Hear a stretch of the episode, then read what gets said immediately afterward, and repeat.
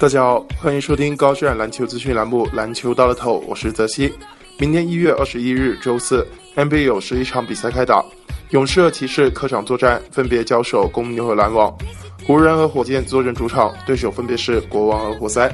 黄蜂则将挑战背靠背的雷霆。下面我们重点分析公牛主场对阵勇士的比赛。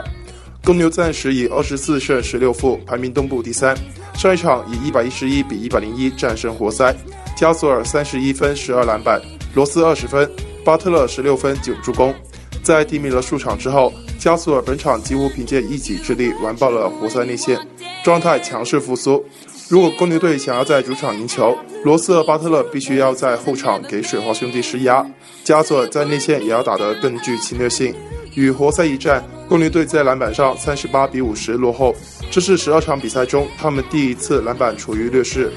毕竟公牛是场均四十八点八个篮板领跑联盟的球队，和勇士的首回合交锋中，加索尔虽然只得到十四分，但命中率却达到百分之五十，在对位上的优势还是很明显的。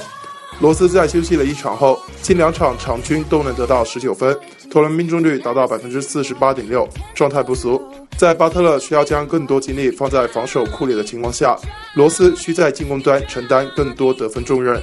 勇士上一场做客以一百三十二比九十八大破骑士，库里三十五分，格林十六分十助攻，汤普森十五分，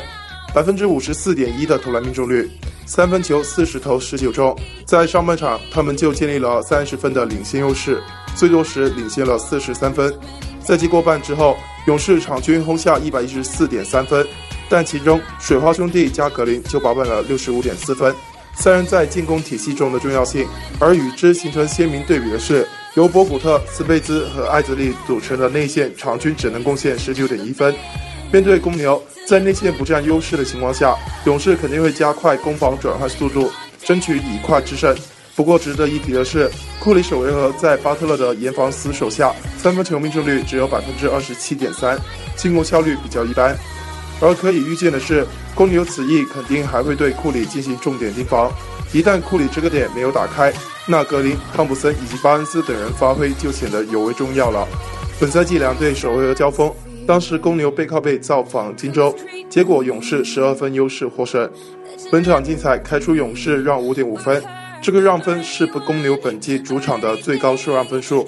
两队近四次交手二比二平手。公牛内外线更加均衡的情况下，初步看好主场的公牛小幅过关。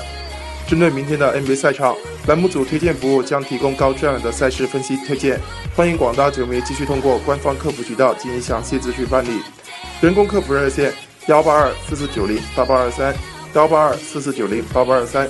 以上资讯由篮球大乐透栏目组官方独家提供，感谢您的收听，我们下期再见。